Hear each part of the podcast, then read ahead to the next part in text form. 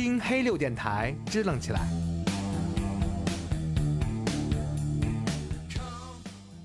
欢迎收听黑六电台，这里是老杨，这里是 Yuna，嗯，常规更新啊，常规更新，常规更新，来继续说我们的长传奇系列。唐传奇。我们今天要说的呢是王度的《古镜记》的故事，然后我们决定先把我们嗯故事放在最前面。来嗯先给大家交代一下对，因为嗯这个故事其实篇幅还是挺长的。话说这个在汾阴县有一个侯生，然后他是个奇人。这个王度呢一直是以呃师长的这种态度来对待他，所啊以对尊师啊对，非常尊敬他。所以在这个侯生临终之前，就送给了王度一一面非常他自己珍藏很久的一面古镜。它的它的直径有八寸那么宽，嗯。然后而且整个呃设计上就是，比如说它手柄上有一蹲着一个麒麟呐、然后嗯。四大，然后以手嗯。柄围绕着手柄，然后分为四个区域，分别是龟龙凤虎，然后对应着什么朱雀黄玄武那种东西啊？对对对对因为古代是有，就比如乌乌龟的崇拜，乌对嗯。乌龟的崇拜啊，然后当然龙凤虎这种东西，我们之前讲别的故事里面也涉及到，啊其实这个是非常容易出现在这一类故事里面的这种动物动物或者我们可以说成动物或者说成符号吧。嗯然后这四种动物呢，对应的呢是八卦，然后是八呃在外围这个镜子，我现在给嗯大家去描述一下这个镜子的样子啊。这个在外围呢，对应的是十二辰位，然嗯。后再往外推是等于是二十四个，有点看着有点像隶书，然嗯。后但是实际上是神，就是他王度各种查询也没有查询到的这嗯。种二十四个神秘符号这样的。嗯。然后这个古镜的原来的这个主人就是侯生，就告诉他说，这二十四个是对应的二十四节气。，OK，嗯然后镜子的纹路也非常，就是整个纹路非常分呃分明，就看起来制作的非常精美。嗯然后一般你像我们看到一些就是什么鉴宝，嗯不都是先先看看完之后，然后拿手轻轻这样一敲嘛？它也嗯是就是这样轻轻一敲，它那个余韵就是镜子本身的声音很好听，而且它那个余韵也很悠长，大概嗯半天才会消失，大概是这个样子的。嗯法宝，对好的，呃，然后以下呢，接下来呢就是，呃，他在因为王度本人，我们来说一下王度本人，他其实是隋末唐初在这个生活在这个时间阶嗯。段的人，所以那个时间，呃，我们之前在别的呃单元里面也说过，那个时间实际上发生了很多大的战乱，是的，人也很颠沛嗯。流离的，所以朝他代的更迭，对，所以在这样的呃时间段里面，王都得到这样一面镜子，他就把跟这个镜子的点点滴滴滴都写以日记的形式，嗯，然后记怕万一自己没了呢，对吧？记记录下来，因为嗯确实发生了很多很神奇的事情。嗯所以以下以下来接下来呢，就是整个古定记的呃，除了开篇介绍了一下古镜的来源，嗯长什么样子啊对，嗯以及它的样子，下面基本上就是，嗯、可以可以大概形容为我和我的古镜日记的这么样一个形式。所以以嗯下我就以第一人称我，然后我就代表王度，然后来给大家读一下 我和我的古镜日记。的这样的，嗯。大业七年六月，一个月前，我卸任回河东，侯生去世，送给我一个古镜。现在我正在去长安任命的路上，经过长乐坡，晚上借宿在程雄家。负责接待我的呢是一个长得很好看的婢女，叫鹦鹉。可是没想到，我掏出古镜，打算美美的就是照一照的时候，却意外的被他告知说他自己是一个千年老狐狸的事实。被镜子照过的妖怪呢，也都不得不被送走。同情他也是有很，因为这个鹦鹉之前也跟我说过他一些很悲惨的遭遇，所以我也很同情他。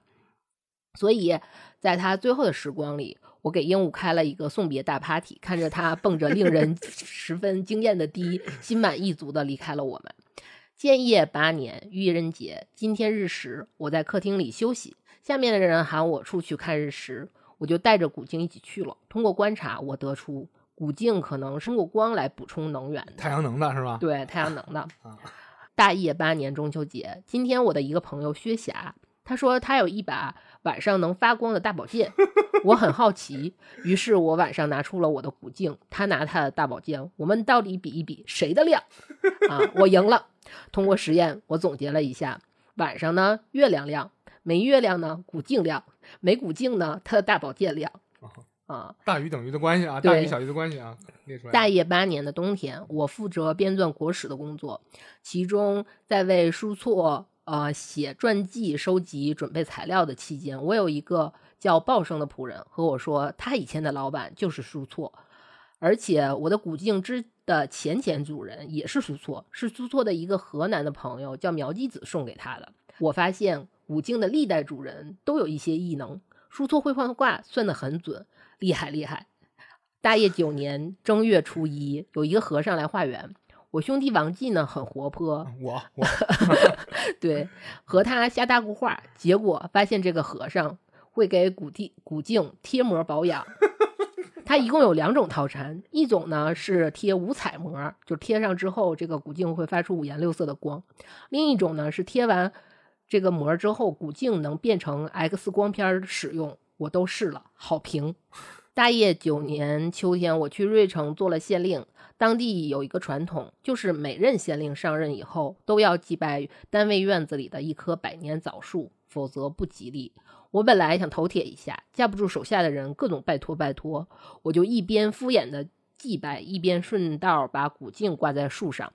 当天后半夜的时候，闹出了很大动静。天亮以后，我在树边发现了一条大蛇的尸体。大树果然是这条大蛇的家。我组织人把大蛇给烧了。那条大蛇长得太丑了，紫色的鳞片，尾巴是红色的，绿色的头上还长着白色的角，脑门上还写了一个王字，什么乱七八糟的配色，一看就不是一条正经蛇。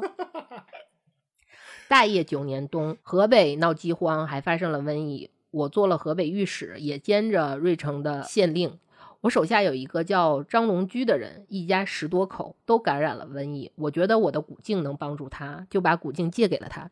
事实证明，我的猜想是正确的。可是第二天，他跟我说，指针给他托梦了。哦，对了，子珍在这里，就是古镜里住的那个神灵的名字。可能是因为他是一个龙头蛇身、戴红帽、穿紫衣的家伙吧。他说，子珍和他说，疫情一个月以后就结束了。这些都是安排好的，不要白费力气了。最后果然，子珍说的对。大业十年，还记得我那个活泼的弟弟王继吗？啊，他辞掉了六合县令的工作，今天回来和我说，他要他的诗和远方。我很担心他，但是我最后还是尊选择尊重他的理想，并且把古镜也给了他。毕竟长途徒步，装备要选好。大业十三年六月，我的弟弟平安的回到了长安，也带回了古镜。接下来，其实那一段儿，呃，这个故事到这里算是一个分分隔的段落啊。然后就是记述了王继他的弟弟王继的一些旅行当中跟古镜发生的点点滴滴。然后我们也以就是王继。他旅行的那种对 旅行小记的方式，然后为大家演绎这个故事。接下来有请李尤娜，我的弟弟，活泼的弟弟。对啊，我给大家说一下，现在古镜在我手里，是吧？我现在写的这个游记呢，是上传到了这个马蜂窝和小红书里面啊。我是这样去来书写的这个过程。首先呢，第一站啊，我先来到了河南嵩山，河南嵩山的少室山啊，从石梁峰下来，在玉潭坪做短暂的休整。那在那里呢，我遇到两个很奇怪的人，然后我就。爱瞎搭咕话呢，就越搭咕越不对。这时候呢，我就觉得这人可能妖怪，所以我就掏出古镜一照，我靠，果然是妖怪。嗯，只见身上长绿毛的是乌龟，一只长白毛的是猿猴。那我就走了。那第二站呢，我到我就到了那个山东基山，然后又过了颍水，那这个去看这个玉井泉。我跟当地这个樵夫啊，现在又瞎搭咕话了。我就知玉井泉旁边那个水池呢，每逢节气啊，要去那做祭拜，要不然就闹水灾。我就觉得这个可能是妖怪。我又掏出我的古镜，我来试试，往下照了一下，哇，果然是妖怪，又是一条一一丈长啊，贼老宽，然后头上呢有龙角，嘴巴呢有点长得像鲟鱼，然后身上像泥鳅这样的一种鱼，然后因为古镜呢把水里的那个把那个池里的水呢都给抽到旁边了，它就搁浅在那个泥里边，然后还发发光，我就下去把它给杀了，那烤着吃还挺好吃啊。那第三站呢，我就这个到了这个河南商丘开封这一带啊，所以我跟当地一户叫张琪的人家呢又瞎搭过话，然后知道他家里啊有一个姑娘得了一种一到晚上就怪叫的毛病，我觉得呢可能是妖怪，所以我又掏出古镜一照，那姑娘突然间就叫到杀了那个戴帽子的男人吧，然后后来呢果然从这姑娘的床底下发现了他家养了七八年的一只大公鸡的尸体。第四站呢，我又到了这个江南啊。就跑到南方去浪了。在扬州这个横渡扬子江的时候呢，遇到了一个特别恶劣的天气，我就觉得这不是妖怪。我拿水镜一拿古镜一照啊，定风镇水，航行顺利。在爬青山的时候，我就遇到了烦人的鸟群，还有一个这个蹲守我的那个熊的时候，我又拿这个古镜照了，旅途顺利，对吧？我赶去了浙江，那作死涨潮的时候呢，出海，我又拿古镜照了照，风平浪静。我这古镜真好使，反正碰着点事儿，我就拿它就就照一照了。然后第五站啊，我就去了天台山。就夜登天台古镜呢，就是成了我的手电了。那后来我到了浙江呢，然后去了江西的南昌，就这一路我就各种瞎搭过话，认识了教我一些这个奇门遁甲的这个叫做张始鸾的一个人，认识了又会会采刀吐火道士呢，叫许藏密。许藏密跟我说，丰城管理粮食的这个李敬慎家呀，三个女儿都得了怪病，一到晚上捯饬的啪啪的，是吧？躲在房里边也不开灯，然后还有说有笑的，我觉得是妖怪，所以我就去了江西。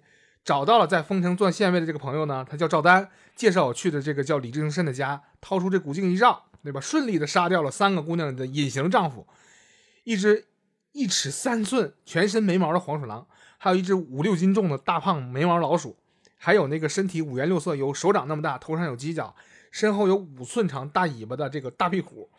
所以呢，当然他这个三个女儿啊，这个病也都好了，瞬间就好了。重来，重来啊！第六站呢，我就去了这个庐山去露营去了。然后古静呢，基本上就完全可以负责我这个安保工作了啊，我就把它放一边，可安全了。然后我跟一个庐山的一个叫苏斌的一个隐士跟我瞎搭话的时候，他说：“你别在外边玩了，这外边很危险，赶紧回家吧。”我觉得也对啊，离家太长时间了，我就开始往回走了。走到河北的时候，就一天晚上，这个镜子里边的神人子珍他就给我托梦了，然后他说。我累了，毁灭吧！不是，他原文说的是，你哥对我不错，他现在要走了，我想跟他告个别，所以这个他这个活泼的弟弟呢，就回到了长安啊。我这个活泼的弟弟几个月之后就终于也后来就回老家去了，我就回老家了。然后最后是大业十三年七月十五日，因为这个镜子又回到了王度手里嘛，所以装镜子的这个盒子呢，突然无故自鸣。那个盲度打开一看，然后发现这个古镜就消失了。这就是整个《古镜记》的这么一个故事的全貌。嗯，那我们简我们先简单，因为就是我们是以整体的，是以它的呃，就是时间和地，包括它古镜算是在这个故事里两度一手，然后其中一最主要的一次就是。王杜把这个弟弟把把这个弟弟对王，我觉得王杜应该想把他这个弟弟王继也送走，就是王杜担心弟弟在路上的一些安安危，所以把这个古镜送交交给了我护身，对，交给了他作为做了谁叫他那么使。然后他其实全篇我们能看到他古镜里面大概日常分了几件事儿，然后但是他有很多一部分是斩妖除魔的工作，嗯啊，一共。杀了前前后后，我们嗯，他日常的事儿一共是相当于十六件事儿，嗯，记述是十六件日常的事儿，然后在这期间杀了一共有九只妖怪，嗯啊，是一个非常篇幅非常丰满的一个故事。我们说这个道具很神奇啊，古镜，古镜是个啥东西？就是你刚才就那那种小镜子，嗯，一个呃，其实就是相当于，因为 我们为什么说？说它是古镜，哎，那你就之前没刨过梗是吧？没呢，你现在可以刨。嗯，古镜是个啥东西啊？啊，它主要是古镜，其实跟在我们比较日，就是算是日常里面，可能更对应的是铜镜。它铜镜不应该很大吗？也有这种稍微小一点，因为它里面这我们说的这个古镜记里，王度得到的这块古镜，他说的是八寸嘛？他当时皇帝造的时候是。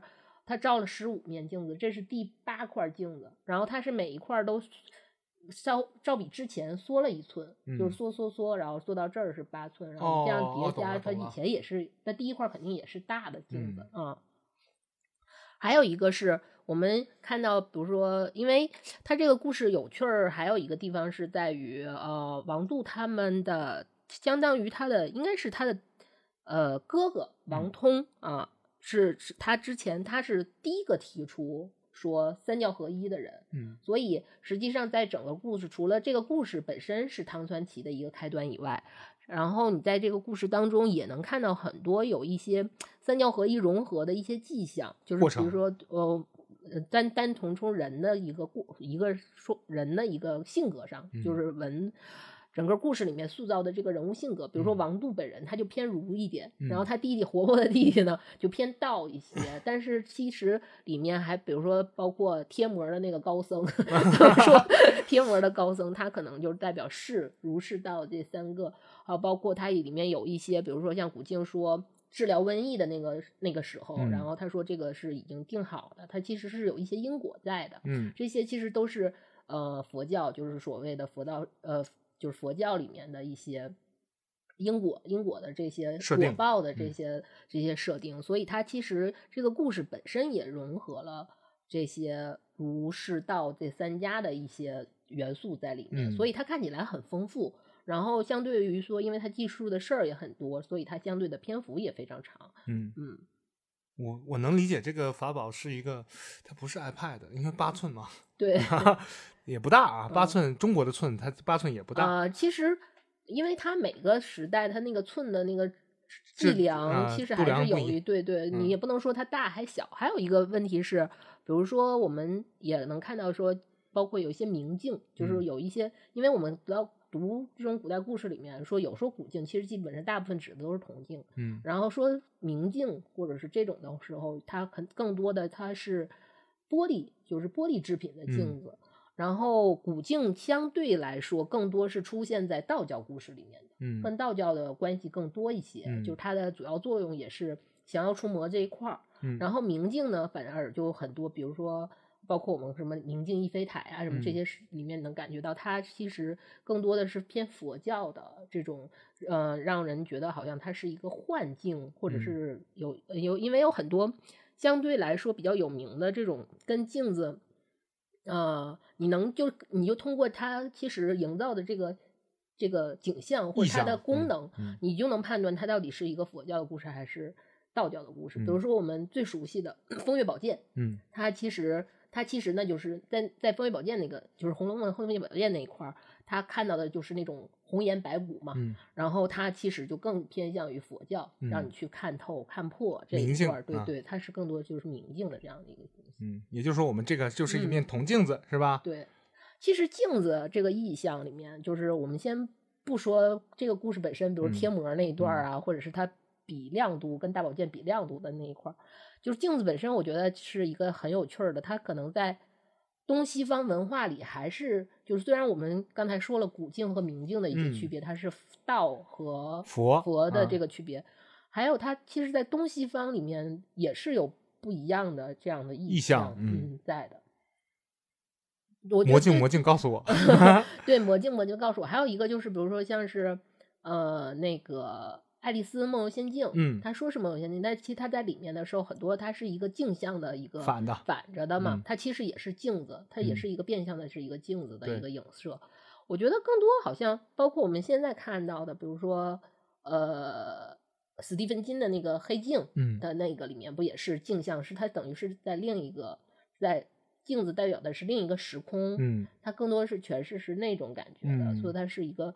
呃，另一个维度，嗯，另一个时空，另一个，它很像，嗯，换到我们古代的这种意象里面，它更像我们所说的梦文学。就梦文学的鼻祖肯定就是陶渊明的那个《桃花源记》嘛，是的，就是它是以或者是黄我们熟悉的什么黄粱一梦这种，它都是这种梦文学的一个演绎，所以它是一个另一个空间的一个一个呈现。但是我们我们这边的镜子更多是有。照和鉴就是风月宝鉴的那个鉴字，鉴定的鉴，对对，它还它有它的更多是功能性的，比如说像我们这个镜子《古镜记》里面这个故事里面，它可以我们听的最多的可能就是它除掉了很多妖怪，对，它可以照妖镜，就是我们所说，其实它可以换换成我们现在的人所说，就是照妖镜，它能照出妖精的真身。嗯，我觉得相当于也是，嗯，我们去解读它的时候，也能感觉到它可能就是因为我们自己的。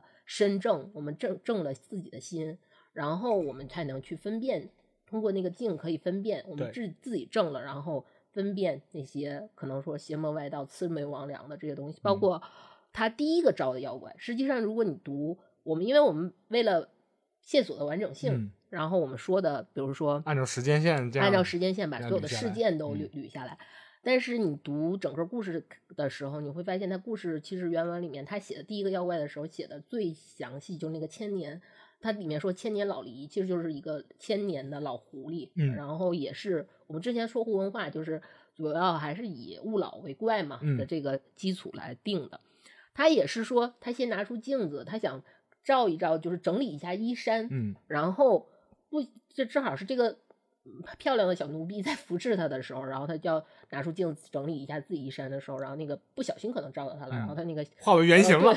那个老狐狸马上就说：“哎呀，就是饶了我吧，饶了我吧，什么之类的。”就这是他原文的故事里面，我们刚才是稍微演绎了一下，然后他才说也是先正衣冠，这个其实是我觉得是非常能。嗯，体现这个体现出来，它这个整套整套逻辑这个系统下来面来来的，然后包括它里面还有一些就功能性很强，比如说除了照妖镜这一块儿，还有比如说它有一些预见未来的能力，预言。啊，然后包括手电筒，对，就是呃，就大概是整个是这么样一个一个故事，嗯。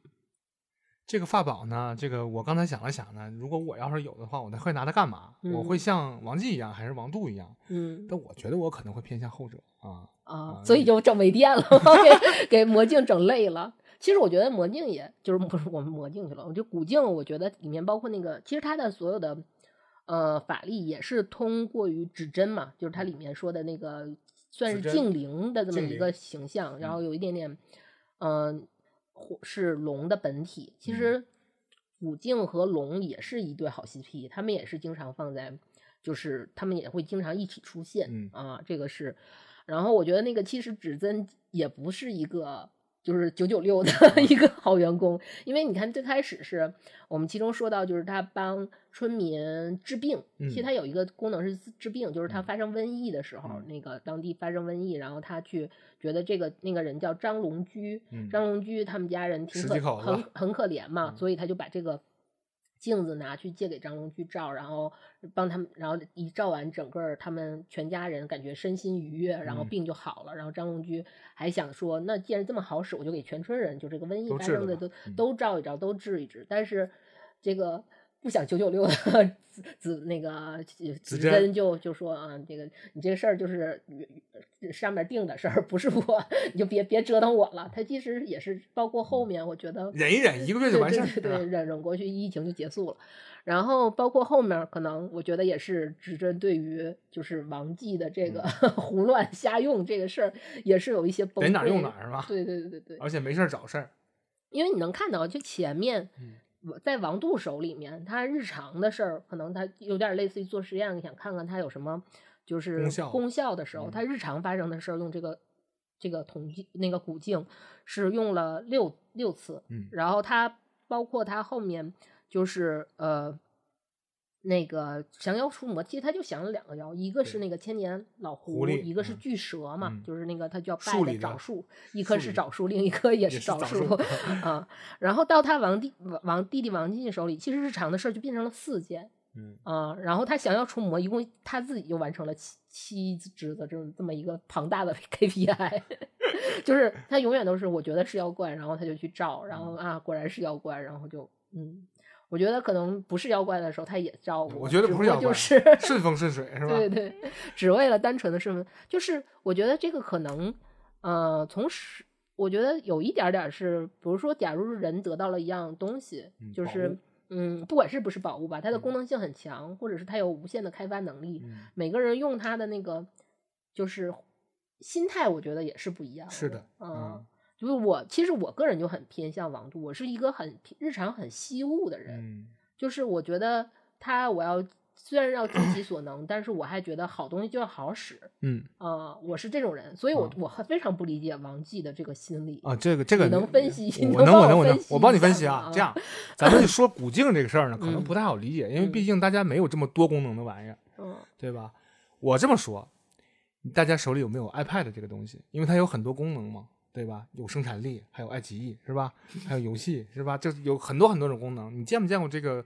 有的人的 iPad 呢，就是里边有七八百个 app 这种，但还还有有我见过有这样的人。还有的人呢，就是里面只有日常的那几个，比如说这个文档啊、记个笔记啊，然后要不然就天气啊，就很少的一些 app。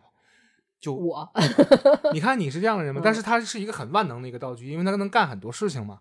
然后有的人用它的方式就不一样了，他就装好多好多 app，然后他也不分类，弄得要划那么七八十篇，然后才能找到什么什么什么。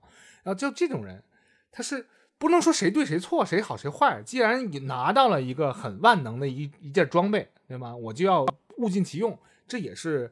让他就算用坏了，也算是他死得其所的一种。但是我觉得它有一个区别是在于，iPad 对于我们来说，虽然不算是那种非常垂手可得的东西，但是你它并不是一个紧俏商品，或者是它古镜是，因为它里面用了很多，比如说，嗯，在那个是，比如说他他他得到古镜，王杜本人得到古镜的时候，他有一个是是那个侯生。他是在临死之前，相当于是半半托付给他，然后包括他在前面，就是说他在编编撰国史，就是说那个呃，就是这个古镜的前前主人的时候，那个人其实你哦，因为我们简略了嘛，在这里，但是在故事里面是说那个人其实这个古镜也是非常珍惜，因为他知道是一个宝物，然后但是他本身有嗯有有有一些比如说预测能力，因为他会算卦嘛，然后他就算说这个古镜将来。在我百年之后，可能就不在我手里了。然后我要去算一算，对，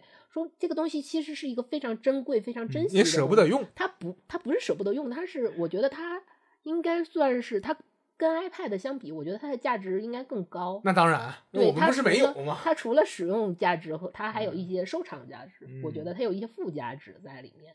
然后包括这个。呃，侯生把它给了王杜，就是我们这个文文章的作者这个人他的手里的时候，王杜也用了珍藏，这个他这是他原文用的词是珍藏，他是非常珍藏。然后他也是因为他很他爱这个古镜，但是他更爱他的弟弟，所以在他弟弟 出门的时候才会把对你不要那个，所以他才会觉得我这个古镜既然有这么多功能，我更爱我的弟弟，所以我才要把才把这个古镜。送给我的弟弟，让他去在出门的时候能保自己的平安。嗯啊，但是他给你，他认为你的使用跟我的使用是一样的，这个有点像我们之前说的那个人物性格。我明白，我明白，就是我只能理解成你你你那那样的一个使用方式。对，我算不到。保命保命的时候，你拿出来使一使就可以了。你天天搁搁我这儿雪中送送炭和锦上添花呢，是吧？呃，我觉得应该是这样的一个使用心态。其实你看啊，这个我们再我再换一个那类比的方式啊。呃，哆啦 A 梦大家都看过，嗯，对吧？哆啦 A 梦它本身呢，和他的这个小伙伴呢，就叫做呃野比大雄，是吧？跟他的有一个明显的一个差别，就是呃，哆啦 A 梦主张的是道具可不能随便乱用，对对吧？会引引发非常严重和过分的事情。然后，但是大雄这个人呢，他就会说，你要不然你给我搞一搞这个，搞一搞那个，什么都想要求助他。然后这个动画实际上一直在。揭示了两种不同的性格，然后也就揭示了哆啦 A 梦一直一直为什么舍不得离开大雄，因为他是这样的一个扶不上墙的一个烂泥，我得扛住了，因为我是接到了他重孙子的委托啊，我来照顾他的，对吧？一直到他成年了之后，我才能够选择他能成事儿了之后我才走的，他是这样的，因为到最后那个剧情里面解解释的是，当野比大雄长大了之后，结婚了之后，他和哆啦 A 梦就离开他了嘛，他可能成长了，但是他。两个人，这两个人对待这个万能道具，是的，周有别人看着，他不用我看着。有静香是吧？有静香，但是那个小小的道具包，那他没有选择乱用和选择选择像王杜那样用，还是王王姬那样用，他完明显是两个两两两种风格，或者是两种选择。那我现在也不太能说谁对谁错，但是我会选择王姬。要搞事情，肯定搞事情。你看啊，里面有什么 X 光功能？那可能很多 LSP 肯定要干一些很坏的事情了，对吧？还有这种照路的这种这种，就很方便，对吧？还能预测未来。哎，你觉得这东西要能预测未来，我就拿它看彩票呗？是不是有这种道具的功功效？但子珍会告诉你，人有钱是一定 一个定数的，我不可能告诉你的。它会有一些限制本身自己的限制，但是这个限制，呃，更多是出现在。超出他能力范围之内，这个肯这个是所有我觉得所有的这种传奇的文，就是呃故事里面都会出现的。就是拿到任何宝物，可能比如说孙悟空的救命汗毛只有三根儿，那个不是菩萨当时给他一把就别人都烦，都就就只有那三根儿。就所有的东西，包括我们都有限制。小时候，比如说看一些童话故事，七色花它只有七个花瓣儿，或者什么，它都是有一定数量限制和一定耗能呢。所以我觉得这个也是就态度，我觉得就是算是一个对这个。物品的就吸物的这个程度的一个，我觉得一个东西你的使用，它肯定终究有一天它可能就会耗尽。这个可能是我自己的一个想法吧，就是它可能耗尽它的。从从原文里确实演了。对对对，然后我所以我才觉得应该珍惜它的那些使用场景和使用。这玩意儿有没有一种老板心态？我就非得把它榨干了之后我才爽。嗯，那注定我们 不可能成为老板嘛？也不是，因为 呃，我说的很难听啊，这个有很多这种鸡鸡贼的且这个没有人性的这种资本家认为你是可替代的，榨干了之后扔，就像你就像一粒花生一样榨干一样扔，还有人再替换再榨。但是你刚才说这东西，可能他很难再再再求这么一个一面镜子到到手里面，因为他传了好几代人了，是吧？传了好几个人了，前前主人，然后。这个他的老师，然后包括到他里，他手里都给弟弟手里，到最后弟弟给玩碎了，是吧？他可能弟弟就没想过他有这个能耗限制这样的一回事儿，对不对？然后呢，他他的哥哥呢，没想过这东西有什么呢？有这个他这个呃叫什么能力限制，没想过这些事儿，因为他用的很很爱惜，到那儿的时候可能就越用越碎，越用碎，到最后就觉得。找了个托词，你哥挺不容易，对吧？我跟他告个别，我走了，因为你也没有充电宝，你这 Type C 口你也插不上，是吧？你们古代没这东西，所以说到此为止，对吧？虽然你当年你哥研究我好，我好像是光光能光补能，但是实际上好像别的我还是需要一些其他的能量的。你这么使光不够使，相信光也没有用啊。嗯，大家可能在这个我的这个叙述里面可以看得出来，这个弟的这样的一个性格是好事儿。老爱搭固话，嗯，对吧？而且呢，这个路见不平，拔剑相助，然后就要去搞事情。对你像他其中，比如说就是三个隐形丈夫那一段，他他他是在他是在庐山的时候打听到了这个事儿，他又不远万里，就特意去了南昌，去了丰城啊，去了丰城，去了丰城，然后还他不认识这家人，冒昧的去又不好，他是。找到了丰城当地的朋友，介绍我说我要去他家搞事情。他是一个这样的一个人物性格。我觉得这就是完全的主动出击搞事情啊！就因为你之前看到他的这个一个流程呢，就是说我碰到了啥事儿，就变就近就变的，我拿镜子搞一搞。然后这回是不远万里，要特意特意要去搞事情，对对，这就是是一种游历的一个过程。所以说我的那篇日记在小红书里面这个比较受欢迎啊，因为搞事情嘛，有了法宝去搞事情。这个法宝这么用，我是相当能够认同他的。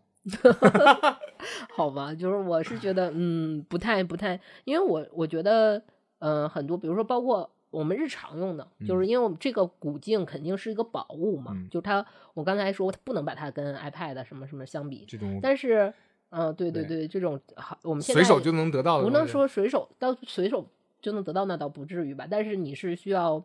嗯，花一部分钱，但是是你在你力所能及的范围内得到的。但是这个古镜可能是无价之宝，它不是说你花钱去才能得到。包括他王度得到古镜，其实它是情感价值是得到的，它都不是花钱去得到的，是这么一个情况。但是在现现实生活中，你看，比如说我们，我我个人的，就是会呃，虽然也买了很多没有。就是什么软用的都对，然后放在那儿就最后变成了积灰或者送给朋友。但是我总是觉得，呃，包括我吐槽威廉也很多原因是，我觉得他买东西他用东西就是他好东西他不好用，就是我觉得这个东西我买我选择它的时候我已经花了一番心思，然后对货比三家对比了一下，然后我买回来之后，而且我肯定是因为我喜欢它，所以我买的肯定不是。最低配的版本啊，就我认为是还算相对高配，所以我就认为应该好好的去使用它。嗯，呃，就是你好好使用，每次使用后你要好好维护。包括你看，他还找高升贴膜这种事儿，就是但我倒我很讨厌贴膜，就各种碎屏。但可以维护，对，但是还要好好的去维护、去修，就是正定期去做一个整理，定期去做一个维护。这个是我认为对待呃这个东西有一个。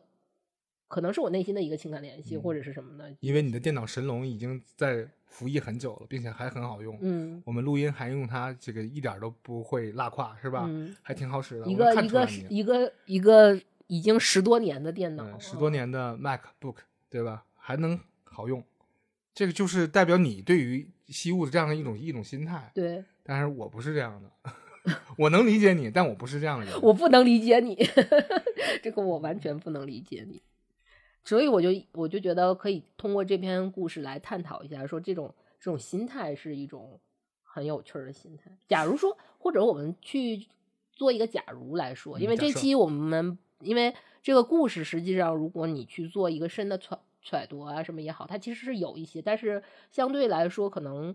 过于严肃啊，所以我们把这个故事欢乐一点，或对稍微欢轻松一点。我们去，假如说你拥有这么一个古镜，行，嗯，你想，你想，你最想先干嘛？要用它干嘛？是这样的啊，这个有一首歌呢，叫做《没人给你面子》，这里这歌里边有一句歌词叫“贫穷是我最大的障碍”。你就是要问他彩票号码是吗？这是第一件事，大家可能想到的，因为你说了，它里边有一个降妖除魔这个事儿啊，你可能去照一照这个附近有没有这个唐山那几个混子去打人，结果我我今儿不去这吃了，嗯，可以，但是我更想知道的是，我要比他们还狠得多，狠得多要干嘛？有钱有势，对吧？这个贫穷，我肯定要先搞。就第一件事，我说的是第一件事，就是钱是吗？就搞钱是吗？很多人都会这么想吧，我猜。但我觉得，我要是有这个固定，我肯定就是拿着它出去，去要照一照我可能之前用肉肉眼无法看到的一些生命体。不害怕吗？这是我最关心的事情啊！这个，这可能排到第五、第六吧。对 我，我可能钱这个事儿，我后面也会想到。我可能会，我第一件事，我可能先去照，然后第二件事给你打电话，就来呀！我得我得了一个好宝贝，就是。然后可能你就会说搞钱的姐，我就哦哦对，我我肯定第二能想到我当时反应，哦对，就这样，这样就是我的第一。但是啊，但是但是，你听我说，但是我个人认为，凭借我多年的阅历和经验来谈的话，我跟你坐到一块儿了啊，假设你还没拿这个东西去胡搞，我会第一时间告诉你，这东西一定有某种限制，比如次数。能源这个事情我可能想不到，但我可能想的是次数的问题。你看啊，《七龙珠》里面有什么呢？有三次愿望或者一次愿望，对吧？依照能力不同，你就没了。然后下回再说，你能找着算随缘。那你要说无限能量这种事情，有阿拉蕾，有人造人十七、十八号，对吧？那哪可能会存在无限能量这种事情呢？对吧？它也是有限制。我们觉得，以我们理理解物。无论是科学和不科学的，都能量守恒，是吧？不是，就是这东西不可能非有无限限制的。嗯，首先它这个次数的，我理解成为可能是次数。你明白我的意思吗？就无论这个愿望大小大还小，我可能就想到，那我是不是能求愿呢？求愿的话，我不求别的，对吧？股票这种事情我就不搞了，你就告诉我彩票就行了，这个我不贪，是吧？我把这个奖池呢给掏空一下，对吧？我买他妈多少多少注，然后为了打马虎眼呢，我还买几注错的，是吧？然后这个东西就合理合法的就进我兜了，但实际可能不合法，你这东西 对不合法，不合法。然后也有可能就是那个镜子会告诉你，你这么干不合法，因为你刚才那故事里面已经揭示了，你别这么玩了，行不行？跟跟治你们十几口子镜子可能跟你说的不是不合法，镜子说你你的命。扛不住这么多钱 啊！我问他你能扛多少？他说你就要问这个问题吗？要消耗一次次数。现在最后一次次数，你要问这个问题呃，搞钱肯定是第一位，的吧？钱权还有什么？钱权色，对吧？声名声，这算吗？名誉。嗯嗯，都是感觉好像是都是都是挂钩的啊。这是一挂的东西，可能你撬动了其中一个，另外这个东西不好说啊。对，呃，不好说，不好说啊。反正就是，如果有这个东西的话，肯定是那前四名，前四名，我刚才说的那前四名其中一个。那你这么说，我我可能会有一个非常不靠谱的愿望，就是让我们的电台的粉丝数过千，因为一直在九九二到九九六之间。徘徊，每次都是，就是你眼瞅着他过了九九三、九九四、九九五、九九六，然后就又掉回。你要许这个愿望，我跟你说，子小了，子珍会说你格局能不能打开？姐姐，格局能不能打开？所以有这么个东西呢，这个呃，我们可能会受限于我们自己的想象力。你这么说，我有点点莫名的悲伤，可能就是因为贫穷限制了我的想象力，是呃，限制我对宝物的无限开放的。嗯，那古代帝王想什么呢？拿这个东西的话，嗯，国泰民安，保佑我们这个不会不会。他如果真的愿望是国泰民安，就没有，那我们可能就到大一统，然后现在。皇帝还姓秦，还不是现在皇帝还姓嬴啊？拿到了这个东西，关键我我想想啊，嗯，我算一下，我算一下，这个镜子呢，由来是哪儿呢？皇帝找的，找的十五面镜子其中的一面，其中的一面。嗯，那这个皇帝呢，我猜可能是隋朝的皇帝，不是，就是皇帝，轩辕皇帝啊。那隋朝皇帝皇室他有没有拿到过这个东西呢？可能不可考。对啊，不可考是吧？但是，呃，我们往前推啊，就唐朝之前，隋朝再往前推，推这个历史，好像没经历过什么意象啊，或者这种这种事情的发生。那你这有一面镜子，还要有那十五面呢，对吗？那十五面在哪儿呢？在谁手里实现了什么愿望呢？他有翻天覆地吗？好像没有。那我就猜想，这东西可能是有能力限制的。照个小妖怪啊什么的，这没啥问题。保你这个行舟顺风顺水，没啥问题，是吧？给你治个病消个灾，这个问题也不大。但是你要治一村他说大哥，我有点累，你这个不太行。我掐指一算，这个一个月差不多了，你消停了，等着就行了，是吧？那他有能力限制，那可能是好心的提醒你，这玩意儿续航有点撑不住，是吧？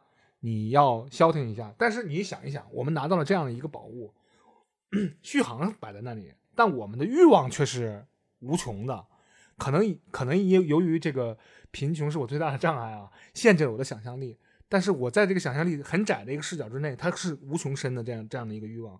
从面积来讲的话，渔夫和金鱼的故事吗？你说对对啊对啊，是一样的嘛？那那我要怎么满满足我的愿望？然后我碰了几次壁之后。我来去慢慢的试错，然后摸到它的这个能力范围。你碰了几次壁，它续航结束。哎，对，这就是一个问题的所在。所以说，我们第一，我我刚才我说的假设就是，我和你碰面第一件事就是，姐，这玩意儿有限制，咱俩得小心行事，没准能十几次。那你这么说的话，反倒让我回到故事故事里面，是不是就是说，呃，其实你看他是宝镜呃古镜几度一手嘛，嗯，然后他是不是说每个人其实他如果你。能无欲无求的话，嗯，他这个镜子就会一直在你手里。你这就悖论了。那我无欲无求的话，我要它何用？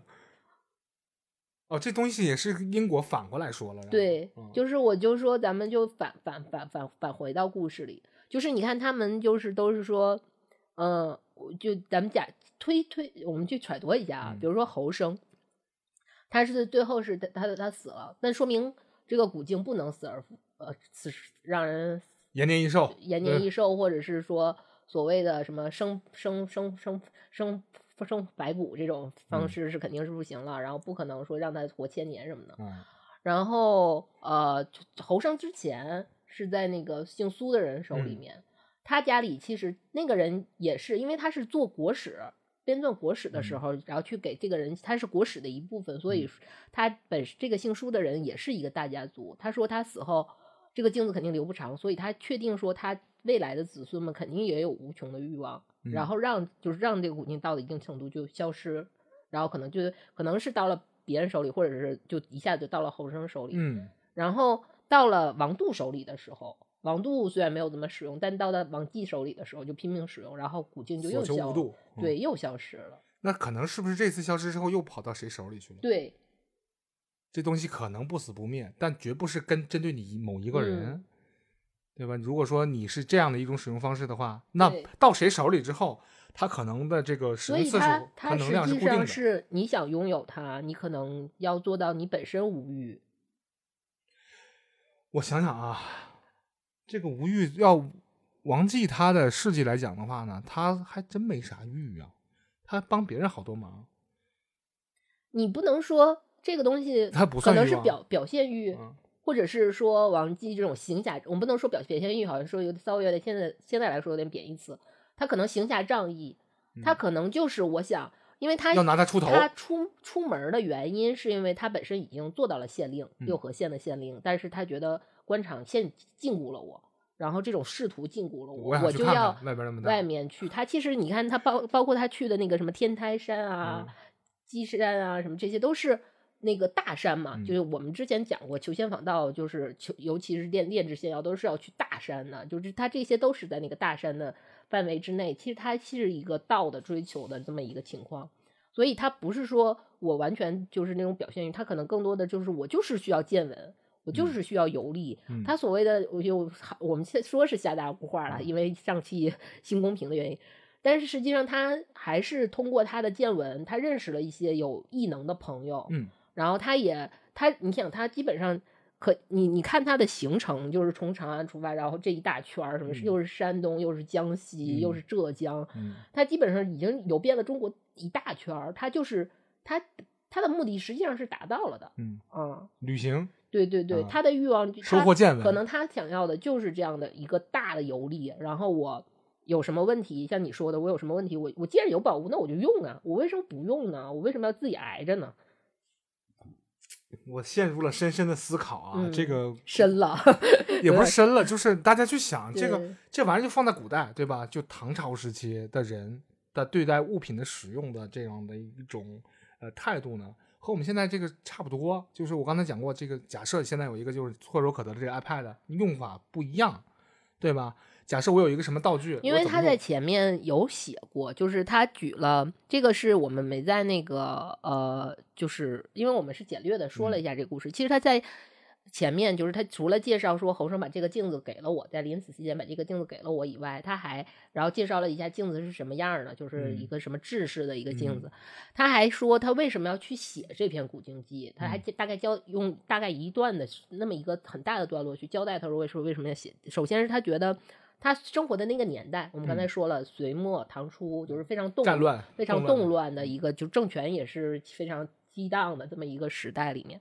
然后他还举了两个例子，就是杨震家就是得到了四个玉环的这个故事，因为当时也是他等于救了小动物，小动物回报他了四个就是玉白环，那个原文就是原原来那个典典籍的那个原文里面说是白环，其实就是白玉的环，然后也是因此，然后后来这个家族就兴旺起来了，就是也是等于得到了宝物，家族就兴旺了嘛。然后他他还举了另一个例子，就是。封城剑的例子就是张华得到封城剑这个故事，这个典故呢是什么呢？相当于是张华，张华也是一个挺有很有名的一个人物嘛。张华当时他是那个呃贾南风之乱的时期的那么一个人。张华当时在封城做县令的时候，然后等于无意中得到了这个宝剑，这个封城剑。这封城剑呢，呃，有名程度就相当于干将莫邪啊，就这就是这种程这种程度，就是非常有名的一个宝大宝剑。然后这个张华当时皇帝知道他得到这个剑的时候，就想要说，把这个剑我来我来拿来看看。然后张华当时就是说，我在我手里就能保皇帝平安，你拿到你那儿可能就是因为不好使了，对，可能就就是他做做就做了一番狡辩，就没有把这个剑给给到那个皇帝。但是贾南风当时就说，他这个他这个就是个狡辩，就揭揭穿了他。然后张华就不得不带着这个剑去见贾南风。然后那个当时拔剑的时候，因为贾南风。呃呃，注定是算是历史，不管是丑，确确实他做了一些很很不好的事儿，然后包括历史也对他也是评价很差，所以他当时简南风拔剑的时候就拔不出这个剑来，然后这是有一个典故，但最后这个剑是怎么失掉的呢？也是发生战乱之后，然后张华临死之前，这个剑突然间就落到水里，变成一条青龙就游走了啊，是这么一个，所以你得到宝物到底是？喜就是你最最后家族兴旺，还是一个你看最后张华，那肯定他不是说自然死亡，在古代人认为他就不是一个好的死亡，所以他不就不是善终嘛？所以有可能是得到了一些宝物，你的家族会兴旺；有可能你得到了一个宝物，你并不幸就得到了一个好的结果，最后你可能就死在了战乱，死在了一些权力的争斗争斗当中。啊，所以他，所以他引了这两个点放在前面说，所以我也得到了古镜，这古镜肯定是个宝物。要我们后面这些他的经历来看，他也是得到了宝物。那我得到了古镜，我他也不确定说我到底会得到一个什么样的是喜是悲不确定。对对，所以我要把我跟宝静的这些点点滴滴以日记的形式和我弟弟王继这个游记的形式记录下来。他这是他写整篇的一个这个故事，包括他可能你要是细心的话，你可能能看能感觉到他整个的，就是包括王继游历的这些地点呐，和当时隋末发生的一些事儿，包括最后呃，就是那个呃古镜消失的时间也是。就是隋炀帝当时就定都江都的时候的那个时间是相吻合，那他其实他等于他定那个是一切隋朝败落的一个根源根源，然后他也是跟历史其实有一个映映照的在这一块啊。那他揭示的什么？嗯，所以说咱们还回到咱们今天讨论，就我们不不来聊说揣度它的跟历史的关系和一些呃政治争斗的一些问题，我们来说说我们自己对宝物，就是这个。算是变伪嘛？就是我们说，到底得到宝物应该无欲无求，还是 得到宝物之后应该怎么样去放大我们的欲欲望？呃，我自己是十几年前嘛，在豆瓣小组里面，就哪个小组都忘了，有掀起了一个讨论，就回帖回了很多啊。这个那时候还怎么都没有知乎这东西呢，只有豆瓣。然后大家说，你如果得到了哆啦 A 梦的那个宝物袋，没有哆啦 A 梦，只有那个袋在你身上了，你觉得这是好事还是坏事？因为它是二十二世纪的科技嘛，我们那时候是二十一世纪，对吧？它已经跨越了一百多年，所以说你有了这么样一个东西之后呢，你肯定会收获很多别人收获不到的红利，这是一定的。嗯，比如随意改写天气啊。但是很多你没有那个网，你 你怎么连？你都不能使。你就现在的东西，比如说手机是个好东西，iPad，你刚才你说 iPad 是好东西，包括现在的智能电视是个好东西。你拿到一百年，不用一百年前，可能拿到八十年代。就我们我们小时候，那就是不能就不能使啊！除了它插电能亮以外，它什么它都干不了。你更新的，你那些需要真正应用的那个什么应用，你都用用不了。那个时候还没有那些 应用，人家不服提供服务。嗯，那是好事还是坏事呢？嗯，是个问题。咱不讲穿越的问题，咱把车开回到古代，就像项上龙一样，叭回到古代了，那没有用啊，对吧？嗯，你回到秦朝没有用。但是我们现在聊的是，假设那个东西。从那个时候穿越到现在，它还有一些能用的东西，嗯，比如说记忆面包，你还记得吗？把那东西粘一粘书一吃进去，马上就记住了，变成了长久的记忆。那这种事情，在我看起来，这是好事还是坏事呢？我说不好，因为但是你古镜这个事情，它也是包罗万象的，嗯，啥都能干，预测未来啦，治病消灾啦，对吧？这个趋利避害啦，对吧？当手电筒了，X 光照片透视了，这这种。风骚的功能，它一应俱全，是吧？有点像周星大那个零零零零八那种。你看起来它是一个，实际上它是一个 刮胡刀。呃，但是呃，我觉得我有一个，我其实我我比较认同刚才那个王记的所做法嘛。但是我自己心里面有一个另外一个更高一层或者更底层的这样一个逻辑，就是说一个事儿一旦无度之后，肯定没好事儿。就是我曾经这么想幻想过，假设我有无数的钱，我富可敌国，对吧？你看你阿联酋，我比你们更有钱，你们国家加一块没有我有钱的时候，我我觉得我会出大问题，会飘，可能死得更快或者怎么样，我觉得会有这样的一个情况。还有我们在讨论过一个另外一个问题。就是说，假设你发明了一种新的能源，对吧？你这个能源唾手可得，可以让把这个母液点几滴到海海水里。太扯了，太扯了，拿水变油是吗？对吧？你要真能发明这种东西，能发明出来了，季春生，嗯，对吧？我们说过，你的结果是什么？第一个就会被暗杀掉，嗯啊，对吧？都会被暗杀掉，因为你损害了。贾志新都说了，对吧？这是这是很常见，你想都你用脚都能想明明白这个事儿。但我要有了它。第一件事就是在安全的范围之内搞到他允许能力范围之内的钱，这是第一步。那这个钱是直接给我，还是说去告诉我一种途径去搞到这个钱？其实它有本质差别。直接给我那个钱，我可能就毁灭了；但是告诉我某一种途径，或者透露了一点什么消息，经过我自己的努力去搞到这个钱，这是两回事儿。但是我觉得我们反过来想，是不是代表我们对自己的不自信呢？完全是啊。世界那么大，我算个啥呀？对，就是是一种不自信呢，就是是因为这种不自信才会觉得这些东西可能是有次数限制的，我的能力可能只能承担到这一块，我在超出我的能力范围内，我可能就无法掌控，所以给了你一种特别莫名其妙的担忧。先不说这个宝物的问题，咱就说纹身的问题。你说大哥，你啥家庭？你啥体质？你背后九条龙，你敢纹满背九条龙？你什么人啊？因为我叫龙龙龙龙龙龙龙。就好好多人说你背后纹个关公，你背得起吗？有很多人去，其实大家是有这种朴素的这样的一种心态的，你背不住。还有的人说这个身上有纹那个球员号码嘛，就有中国人迷信啊，说这个你这个球员你九号满了你不行。对，随满则则溢，满招损，谦受益嘛，这这这亏嘛。他他有这样的一种朴素的这样的一种一种心态在这里面，所以说这个东西根深蒂固，在扎在每一个我们中国老百姓的心里面，就会觉得，如果这种东西如果大了，钱太大了，可能我要出问题。那在这个有人说了，有人说这这么这这么聊这个问题，说这事儿呢，不是说中国文化，我们中国的这种传统文化会给你这样的一种一种反噬，这种钱大了或者是名声大了会反噬。我们放到外国，比如说美国，艾弗森，你怎么破的产？你那么多钱，你挥霍无度，你花钱没数，瞎投资，然后给兄弟们去玩去，对吧？你然后到最后你什么下场？他说，你看外国人也吃这一套，也中了这一套的圈套了。所以说这事儿呢，就是说。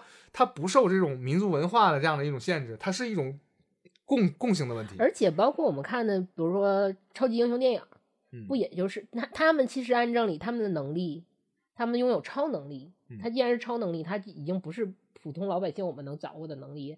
他拥有那么强大的能力，无论是就是呃所谓的有钱、超级有钱蝙蝠侠。他有一个悲惨的童年，和他也自身无限次去改正他自己思想中，也不算改正，无限去调整自己思想中的一些问题，包括比如说超人，他也他你想他都已经那么不死不不灭的，他也不是这颗星球的人，对对，他也还是会有他自己克制克制的需要需要去面对的问题。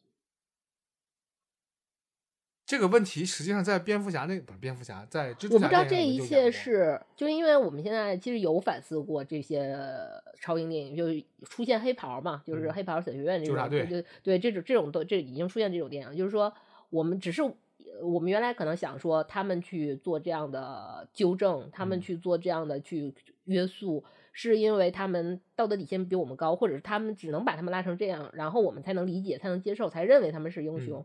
那我反。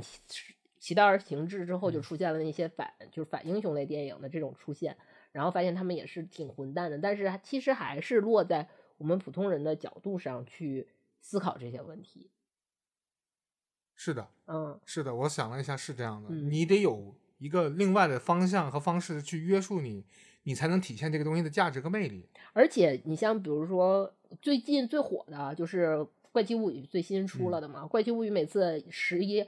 那个十一，它出现任何问题，它可能需要再爆发的时候，它基于的都是它的友爱，他的爱情，他自己朋友之间的爱，和他跟那个他的小小男朋友之间的爱，都是都是这种东西才能激发，就是还是需要我们普通人给你推一把力，然后他才基础养分。对对对对对。那咱就想一想啊，你这个，那我觉得我要是十一的话，我就我那我就没谁了。那可能我就毁灭了，我就毁灭了。这个不可能允许你存在。子珍说：“你挺好的，我把你也塞镜子里啊。”就就就啊，你那不就是那什么吗？那个前段时间我们吐槽那个国王排名，排国王排名，我不就塞镜子里了吗？对，一样。国王排名里面也有一面镜子，对，那镜子里面也有一个搞事情的人，嗯，对，是吧？但是你说国王排名里面有没有无敌的存在？有啊，有，嗯，但他会被限制。对，他会被限制，一定有限制。我觉得还是可能有时候是我们的恐惧让我们给他了一个限制。嗯，我更是我更是认为，因为限制才能让他这个逻辑继续跑通，要不然的话，他就会无限膨胀，跟宇宙一样了。就没有任何意义了。无限大和无限小都是没意义的，必须要加以限制，它才有存在感。我是说，单纯说文学作品和这种想象类作品里面去，你要这么贴的话也没问题。对对对。但实际上，你这么贴的话，它还有另外一层意思。我刚才说的就是将它合理性合理化。我一直是认为说，可能我这个观点非常三观不正啊，但是我一直是认为说，这个这个这个限制是基于我们最就是普通人平均的一个恐惧值。呃。你要非说是人类给它加以的限制，我觉得是没问题的。嗯，比如说，你看我们有一个叫普朗克常量、普普朗克尺度这么个东西，最小的单位了，就只能这么小了，再小没有，它有没有？我们人类就说它没有，就说它就没有了，你不能再往下算了。你再往下算，你有点不要脸了。咱就这么小，行吗？咱约定一个，可以。那这个数就写在差一个像素。你逼死强迫症也不可以，它非常精确，就在那儿，就只能这么想了。那这是人是不是人给他加的限制？那可能这个你要非说它是人加的限制的话也没问题，因为实际这是人类发明出来的，那，这么算方便，你十一进制也可以，但我们这么发明出来就给它写在这儿了，是一种限制，因为人对于这种摸不到的东西是很很恐惧的，人家一想说什么呢？这个宇宙太大了，有那种宇宙空间的恐惧恐惧症，就觉得无限大的巨物恐惧症和那什么，就还有对，还有无限小呢，无限狭小，把自己想象的越来越压越压越小，有这样的恐惧症。广场恐惧症，有非常多呀。你空旷的地方他很害怕，那它要加上一种限制。那我们这个宝物要不要加限制呢？比如说，我给你举个例子，这个汽车跑得很快，是吧？你觉得高铁非常快。那你看，为什么它会出现一个速度限制呢？谁都知道那是国之重器宝物，那为什么要加速度限制呢？嗯，古代人绝对不会想象不到四百公里的时速是什么样的，他想象不到，因为他骑的马最快可能就六十，然后好多好多倍，他是什么样的呢？没见过呀，没想过，他也不会知道子弹是什么样的，他觉得人跑的如果像弓箭一样快的话。他觉得那是什么样的？我们现在想一想，假设这边铜镜到那儿去去，然后我就去了。那你说王继如果说他的使用方式是有失偏颇的话，就照比他哥哥，那他有没有这么想过？我的意线，我的我自己的目的是要游历嘛，对吧？但我你因为你跟我刚才这段解释之后，因为我原来是觉得王继的使用有一点点过于就是过了。过炫了，对对，然后但是 对对，但是我现在你解释了这么一大堆之后，我会觉得，嗯，他是这是他，我尊重他的使用方法。如果我是王璐的话，我也会尊重他的使用方法。我弟弟嘛，我更爱我弟弟啊，对吧？他会这么想。但是有一个问题是，王继他没有做到什么呢？就是说，你他可能是镜子做不到，他可能未必没尝试，没记录下来。我现在要去山东，我觉得他回去跟他哥肯定是只能说一些他他能说的事儿，没那些不能说他都没说。对，所以说王璐就写不了嘛。对对对。比如说我是瞬移去的山东，然后呢去了一次之后呢，镜子三天没理我，我觉得这样有点危险，所以说我又慢慢老老实实走了鸡山和颍水，去的玉那个玉泉井，是吧？那这个问题就觉导导致了，就是说他为什么不瞬瞬瞬间让？镜子，你去游了一圈，你告诉我这个事情，还是说他说我想亲身体验一把？那既然你有那么强大的能力呢，他不是说他什么事情都能做，或者说他希望让他去做的，这是他的使用方式。所以说你必须要尊重王姬的使用方式。我尊重，我尊重。嗯，你不能理解，但是你要知道他有的人。我我现在有点理解了，因为其实王进的这个这趟游历，你能看到就是。我们好像我们已经把它变成了一种以我们现在语言与人的语言语境来给给他做了一个游记性的小记，就是很像你说发在什么小红书上的这种的。但实际上你去读原文的话，你会看到，比如说我说他们在就是我我在整理的时候，我说他在庐山露营，嗯，他真的就是你看原文，他真的就是在庐山露营，支个小茶单，对对对茶摊在那舀茶喝是吧？对，他真的是他们其实跟我们现在的这种。出去徒步啊，露营的方式其实是以以虽然装备可能不太一样，但是他们那个不不，人家的好，人家有那个。我我说不一样，我没说不好，就是，但是那种心态和那种想法可能是真的是还是一致的，还是一样的。所以我们出外出旅旅行的时候，徒步的时候，就像威廉他出去的时候，他有带齐装备。什么 GPS 啊，充电宝啊，不想吐槽这个事儿。所以人家有一个就够了。再有一个，人家有面儿，官职在那儿，人有面儿，到哪儿有朋友接待，对吧？但是路上，你想他姓王，王是大姓啊，对。咱不提这个比敏感的这种这种种这种姓氏的这样的一个宿命论啊，咱不说这个。不是不是这个这个，那你因为我们看的就是历史故事，因为其实比如说包括一些我们现在所称称的糟粕，但是你需要去。知道它是怎，不是说你一定要理解和接受，是你要知道它是一个怎么怎么回事儿，你才能充分的理解在他身上发生的这些事情是一个什么样的走向。嗯，包括我们可能就是像我们之前说一些唐传奇的故事里面是，就是呃，我们比如说我们说，比如说奴婢就是奴婢，然后他比如说他是贱民的身份，他就是不能怎么怎么通婚。我们不是说我们不赞成他们通婚，而是他当时的社会情况就是那样的，你才能知道他这个故事。这个女主人公，你才能跟她，比如说这个女主人公有多惨，也因为有人说我们那那期节目有点像悲伤痛文学、悲痛文学，就你才能知道她的那个她有多惨，她到底得到了一个什么样的遭遇，她的有一个什么样的遭遇，然后你才能说你可能带入到是他还是别人，你是对他同情还是说我对这个故事产生一种什么样的情感，才你才能理解这个故事。你不能先先就先站在我那个我们现在人的三观去判断，就说啊这个是坏的，那我不我不想去跟他有任何，那你就没有办法去体会体验到这个故事，体验到这个呃故事带给你的这些剩下的这些东西了。嗯，这个事儿呢，呃，我这么看啊，这个无数小伙伴都曾经幻想过一个问题，咱就不说古镜了，嗯，就是说你拿到了一个地球版本的神龙，它只让你满足一个愿望。那神龙它很神啊，能死而复生呢。但是人家也有限制，记得吗？不能复生第二次。嗯，他已经复生过一次了，不能再复生了，这是它的限制。所以说，在小的时候我们就明确的知道了，就算是无比强大的神龙，它也有限制。因为剧情里的设定就是说，孙悟空已经死过一次了。嗯，卡卡罗特同学，你想再复活的话，你得使其他体系的神龙再去找他复活。这个事儿跟我就没关系了，对吧？或者说是什么呢？他还没有死呢，我怎么复活呀？对吧？我不能强加在某种规则之上。那我们去幻想一个问题：假设我有了神龙，我要实现一个什么样的愿望？但有些东西呢，在我们可能一说说说出来的东西就很幼稚，因为有些事情就没有法没有办法量化。但我就喜欢这种幼稚啊，比如说《银魂》里面最我最喜欢的一集就是。地球禁现在不都不禁烟吗？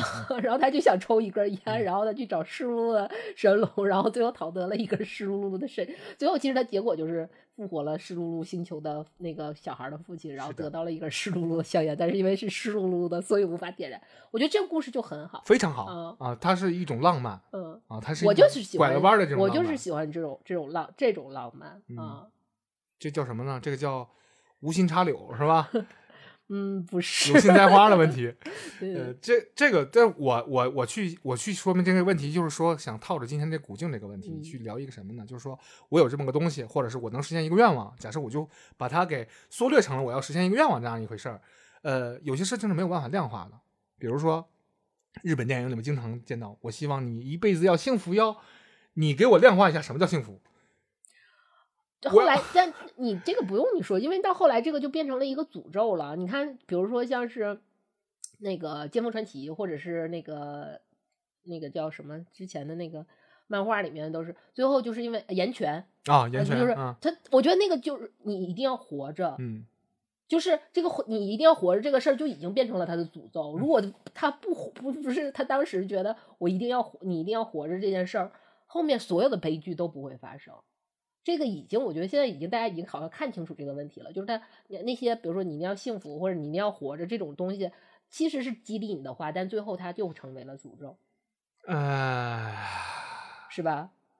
小时候不懂呀，小时候不懂呀，因为我接触这个这个事儿的时候，我会有幻想，但我不懂。我比如说小的时候看一部漫画叫《烈火之炎》，里边这个呃炎，他那个烈火他的妈妈叫杨炎吧，是一个被下了诅咒的一个女士，一个女魔法师。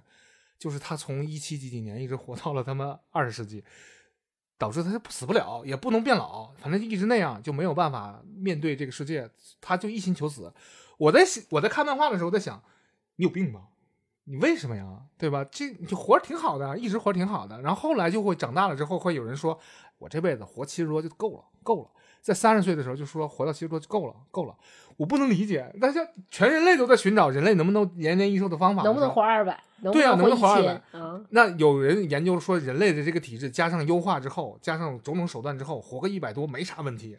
但是现在这个线粒体呢，这个分裂的次数有限，导致了因为你基因分裂那个线粒体是有限有限制的，限制会决定你，你就只能就衰老，慢慢衰老，慢慢衰老。然后有人给你分析，实际上慢慢衰老的这个过程才是人类更加更好进化的这个呃表象的这个根源之一。被骗了，你。我不管他怎么说吧，反正有人又提出这样的一一种说辞嘛。当时我就想，我从不能理解到理解的时候，我会给自己加上了某种限制。这种限制可能是被骗了，嗯，也有可能是我这个想象力有限。我们今天讨论的所有的东西，都是这种可能幻想幻想里面，或者是文学的这种，因为我们。加无论是其实你说的比较嗯干一点的话，就是说其实加了都是呃一些它的剧情冲突，是加给他都加了一些剧情冲突，让这个故事变得复杂，变得有魅力。对，是的，嗯，也这也是人类献献给他的枷锁，套上它，让它才更有趣嘛。假设你要穿穿越回唐朝，你会怎么做？假设你要想一想，古人穿越到现在了，他会有什么感慨？假设这个找到语言学家，他能听懂他在讲话讲什么话的时候，他会有什么感慨？这种设想呢，就是给了这个文艺作品相当大的创作空间。所以说，这个古镜这个事儿，我们就一说一乐，哪说哪了，你就根本就别把它当真。但是你可以做假设，假设我要有它之后，我的底线在哪里，上限在哪里，它的底线和上限在哪里，然后我们互相试错的时候，会不会试着试着续航试没了？你就会想这种好玩的事情，那这不就是你咂摸味儿的？对，每次看到这样的话，你都会想，就是说，比如说我拿到了五化五号化合物，因为五号化合物的能力是随机的嘛，我拿到了五号化合物，那我可能开盲盒，我会得到什么样的能力呢？嗯，然后或者是说。比如说像你说哆啦 A 梦，然后我们可能说，如果我有哆啦 A 梦的那个袋子，或者我有哆啦 A 梦，可能是什么样什么样？或者海贼里边果实，你是哪一种？对，哪种哪种恶魔果实？对呀，就都会都会有这样。大家其实喜欢这种东西，也是因为我看到之后，我会去自己去开一番脑洞，然后自己去想，说假如我怎么怎么样去，会有什么样的 一个情况，会有一个什么样的结果？嗯，因为我做汽车节目很多了嘛，现在，然后那个。我看到有一个呃车评人，他在说这么一件事儿，其实也挺哲学了。这个事儿其实你说出来很浅显，但是实际上里面很哲学。他说，很多男生呢会有一辆 dream car，梦想当中的车。这这辆 dream car 呢，它必须要有，它是一种远端的莲花，不是说莲花那车啊，是一个意象的东西，符号，你不太可能去拥有它，就是很难碰到它。你把它买到了，那就不是你的 dream car。对吧？所以说，很多小男生说：“我喜欢库里南，我喜欢这个那个，喜欢可以，喜欢好。它有什么样的特性，有什么样的这美的地方，你记在心里面。这种遥相呼应的这样的一种大联动，实际上是一种非常美好的事情，也可以排解你很多现实生活中出现的压力。呃，有人说人有梦，逃逃逃逃离一些你的现实吗？啊，你要一直在这个服务器里面待着，那太挤了。你这可以神游到那边去幻想一下，那。人家这个王继和王杜，他实际上他体验到了他这个带来的一些红利啊。虽然最后电用没了，没充电，用没了，这个是不知道咋充电。实际上 可能是一个科幻产品，但是王继他并没有去呃很鸡贼的去找一些他逻辑上的漏洞，让他去继续续航，留在自己身边，没有这样。这里边写的是什么呢？回到家了之后还给他哥，因为他托梦告诉我，他想和你告别，给你，我玩够了，拿去吧。反正我也溜达够了，我任务达成了，是吧？他没有去贪恋这个东西，属于也就是说，我们拿到这个东西也未必会谈恋。我没准你做的和王继做的事情是一样的呢。你可能淘气了一圈，到最后你还选择把它给别人，也就够了。你可能就曾经拥有过就好了。就，但是我们大多数人是不可能拥有刚他那种那种魔力的，没有。但是人家既然有了之后，他一说，我们一看一乐就完了。然后你去想一想，假设你有了该怎么办？所以说我们这一期节目做了一个废话，是吧？对。但是也做了一些思考，就是包括我觉得今天的主题应该是限制。什么是限制？什么是克制？这个东西可能是给我们一个警醒吧。你没有克制的话，这东西就不好吃了。嗯。那哎，那句话怎么说？就什么什么肉好吃，你天天吃他们也不行啊，也不行。呃，对，它不不能高低凸显它就不好吃了。你要今天你刚才给我做了一杯这个呃冷泡的冷泡茶是吧？荔枝的冷泡茶。什么？这个是梦华录 热款，热款做的挺好喝的，因为我觉 得它里面的糖糖分我尝出来一下就知道它是荔枝里出的糖，没单加糖。那你说冷泡出来荔枝里边榨取出来那点有限的果糖，它能有多甜？但是你能咂摸出一点点甜味儿，然后放一块冰，然后稀释稀释，一喝挺冰的。而且还说，因为 我们好算也算是，虽然都没怎么看过《梦华录》，但是好歹我们也跟大家那些疯狂看《梦华录》的人有了一些呼应，然后大家哈哈哈，也也是很开心的。嗯嗯，剧宣是你做的，你没没没没有没有没有，开始了是吗？好 好好，好好，人家做的好，我们向人家学习。古镜这个东西呢，我想有，有的话就挺好；如果没有的话，我也不强求，因为我知道这个子珍一定会告诉我，你梦里就不该有我。你这你，我不强求这个东西的意思，就是说我不是躺平了，就是我该努力生活。不是，我觉得你拥有古镜之后，古镜就会跟你说各种理由，然后说不行，这事不行。你那个好，你那个说让我们这个台里边这个观众破千是吗？就给你加六个。然后子珍说好嘞，拜拜。可以。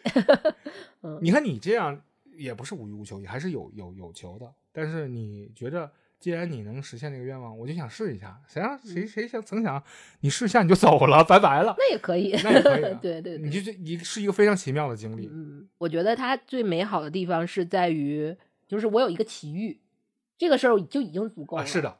啊，是的，就只不过王记那个长了点儿。这个事儿对于我来说就已经足够了。就是你像我刚才说，我我第一想法肯定都不是说去买彩票或什么，我第一想法我可能就拿着赶紧照一照，哎，我平时看不到的东西他们都在那儿。我这就是，然后你，然后你就，然后我可能第二个事儿，我就是跟你说，给你打电话说，哎，我得到古镜，来来来来来研究研究。然后说，你姐你怎么不买彩票？然后我说，哦，对呀，我我肯定，你看我平时的，我平时是不是就是这样的语气跟你说这个事儿？就我我我肯定就我都是这样的，他可能是可能我在在我给你打电话的时候，母亲可能就跟我说啊，我我资助用没了，拜拜。那我可能我可能唯一觉得有点失望的就是你还没你怎么还没来？你没看着他的就没了，这个可能对于我来说更让我困扰，而而不是说我还没来得及彩票这个事儿可能就没有那么大啊。这是你的选择呀，你的下意识的选择，都直接决定了你是个啥样人啊。对，你说，哎，我咋就没想到呢时候？对，说哦，对呀，你看我经常说这句话，就是哦，对呀。但我们分析下来的话，古静不会帮你这忙的。嗯，不，不用他帮忙，但我拥有他就已经让我很愉快了，非常愉快。即便别人不知道，嗯嗯，其实也没必要让别人知道。王杜也就是给自己弟弟而已啊。没有，他也有给张龙驹。哦，给他们看一看，比对一下。然后他在那个第一个湖，就是千年老湖的那个那个地方，他也是说。掏出来，对，也掏出来了嘛，大家都那什么，都给狐狸都吓尿了。那那那玩意儿估计比狐狸道行深啊。不，它的理原理是说，只要这个东西照过这个妖，就是妖妖怪也好，还是什么也好，只要照过它，它就没有办法再持续了。哦，就是应该是能力被吸走了，嗯，就凉了。对，就凉。了。怪不得他照完之后，他上去就能把妖怪杀了。进去描写的还挺细致啊，看那个大泥鳅，然后就烂在泥里了。不，他那个是他对那个泥鳅是因为这个泥鳅一旦失去水，就是他认为他通过那个泥鳅的那个，就是有点像泥鳅的这条鱼的这个感觉，他觉得它可能是胶，因为有龙有胶嘛，那可能是胶。那他。你呃，他之前接受的信息就是说，胶离开水就失去能力了。对，所以因为它水被抽抽走，抽到一边去了嘛，它完全现在一谈。哦，还有吸尘器功能。对对对对，水泵。抽水抽水就是那个抽水佬，就是 B 站的抽水佬们喜欢的。然后他就上去把它杀了，然后烤了吃了。就我觉得王进就王继真的是还挺。他吃的万州烤鱼。对，好好 吃。庐山万州烤鱼。好吃啊，不是庐山，他那个地方那是那个。山东那山东再去的山东鸡山嘛那边，鸡山营水里，嗯，好的，漂亮，玉玉泉井是吧？对，那我其实我们也有限制，你看我们这期就没有很揣度这个故事，因为我们的想象力是有限的，我们去过的地方也并不多，也并没有那么长远的走过那么条路。嗯，还有一个挺大的问题是，这个故事其实我希望是我们有轻松的一些期，也有非常开脑洞，非常大家大家一起想。一个非常紧张的一期，有有有松有弛吧。然后啊，对我偷懒，好吧，我承认这期我没有没有开揣多啊。呃，其实是能揣的。其实我仔细想了想，是能揣的。它里面有一些给了很多线索，但是我其实做了在做整个材料收集之前，然后会觉得这些东西有点太过于沉闷，就太过于沉闷了，所以就没有说放在我们节目的主体里面啊。比如说能源的方式、能源流动方式啊。包含它这个东西存在的这样的一些象限上面的一些皱纹啊，包括符文啊，它都指向什么？这个东西就不说了。嗯，还有还还有以及是它，比如说它里面出现的一些人物，它其实每个人物都交代的有名有姓，然后包括他跟当时那个历史环境的一个呃，包括他弟弟的那个路线和他所给的时间，其实都是有所对应的。嗯，但是我觉得这个东西，嗯。怎么说呢？它很多其实是还有一些文学，它文学性里面的一些东西，我觉得这个就太过于严肃了。然后我们这期就只是跟大家分享这个，我觉得更多更像是我们看了一个故事，然后我们就都根据这个故事，大家先瞎聊几句。我们我觉得我们也也需要这样，像是我们风格的影评，这样瞎聊几句的，嗯啊，挺好玩的。嗯，其实我还是那句话，我想有，但没有也行吧。嗯嗯，有我想有，但是你一说那个我就害怕了。这东西我现在想了想，有这东西是好事还是坏事，我就画个问号。对他这个是放在大前提里面的，这是故事的大设定，他先把这事儿给揭示清楚了。说我也不知道这个事情到底，就是因为之前也有他举了两个例子嘛，两个例子的大设定之后，我也不知道在这样动荡的年代，我得到了这样一个宝物，怀璧其罪会怎样？有对有会有怎样的际遇、怎样的遭遇，我就把这个故事都记录下来。其实他是有他自己的，能看到，就说说深一点的话，嗯，他是能看到他里面有他自己的对于。呃，政治的抱负，以及他自己的一些底线，包括他，其实你比如说像是祭枣树那一块儿，其实他就是讨厌淫祭嘛，就是不要乱乱去祭拜。然后包括你看，其实在这点上，虽然王王那个王杜和王继，其实你看他性格是完全不同的，包括他们其实就是比如一个儒一个道，其实这个也非常不相似，但是。对于银祭这个事儿，他俩的态度是一致的。就你说的那条像泥鳅一样的鱼，是因为他要求说每每到每个节气都要祭祀。都要祭祀。二一中国有二十四个节气，他不是说我每年祭一下，他二一个月祭两遍。一一旦不祭，他就会作妖，作妖，然后就产生水患，就是他会扑倒堤坝，然后让水去漫过来什么之类的。所以其实他们俩在对于这件事情的态度也还是一致的。这里面是有有反对淫祭这个事儿，其实是有一些政治报复报复的体现的啊，有他们自自思想的一些。估计这这事儿他哥俩达成一致了。对他们很多其实还是就是因为他因为他们家里面他包括王杜的哥哥，他写的那个也是三道三教合一嘛。其实他们是有一个他们非常非常坚定的，然后包括这个是。从他们家族来说，也是一个非常坚定的一个内核内核的啊，是这样的。行吧，我觉得这个故事说差不多了，今天就这样吧，就这么仓促的结束还还还能再再再揣呢，但是 就到这儿吧。对对对对对。嗯，但愿大家都有一个心里的小铜镜或者 dream car。我五镜啊。我刚才说的啥？魔镜吗？魔镜。魔镜就算了，这个告诉我告诉我这事儿，可不是什么好事儿，是吧？嗯，里挑外撅的嘛。对啊，里挑外撅的镜子。可能中西方对于这东西的这个判断是不一样的。比如说，你看广播排名里面的镜子，不也是里挑外撅吗？可能也是有原因啊，但是他里挑外撅就觉得不是好。其实魔镜它有跟这个不是不是古镜记里面的故事啊。魔镜里面其实你在那个就是我们之前做十一季那期那十一季里面其实是有魔镜的介绍的。是的。然后他那个在那山洞里是吧？啊，对。然后他在它它计数的那个时间。包括他怎么来，你然后你去根据，因为魔镜那个，我咱俩之前不在做这期节目之前还讨论过嘛，就是我们我们说了一下，说白雪公主这个童话当时最早可能最早的原型可能是在德国，然后古德国再往前可能是推到罗马什么的这个，然后你去去追这个历史线，你会发现他们俩好像有是有重合的，就是我们的十一季里面的魔镜和白雪公主她她后妈的那个魔镜，可能是同一批号同一批次的啊。同同一批次可还行，能返场不？对，有发票吗？这种乱七八糟的这种小道具呢，对在现现在聊起来的话，会很浪漫、很可爱。对。但是你要真有了这东西，我真的不确定是好。但是我觉得我们聊起来就很开心的，就是每次你是聊，我突然间想起来一个人，我说：“哎，你看这个时间和那个时间是不是对上了？”然后聊聊聊聊之后说：“哎，我特别想吃韭菜，最近很想。”最后我们的结，最后的。好像我们俩每次聊天，最后的最后的结结尾都是落在了吃。对，就一会儿吃啥？啊，吃吃吃吃吃酸菜。嗯，对，就最后就都变成吃，然后就很开心的结束了。没有那么深刻。这个其实也也就很随性了，基本上都是唠着唠着就饿了。嗯，这个事儿也很正常啊。你们饿了吗？我们好像在直播。行吧，今天就聊到这儿吧。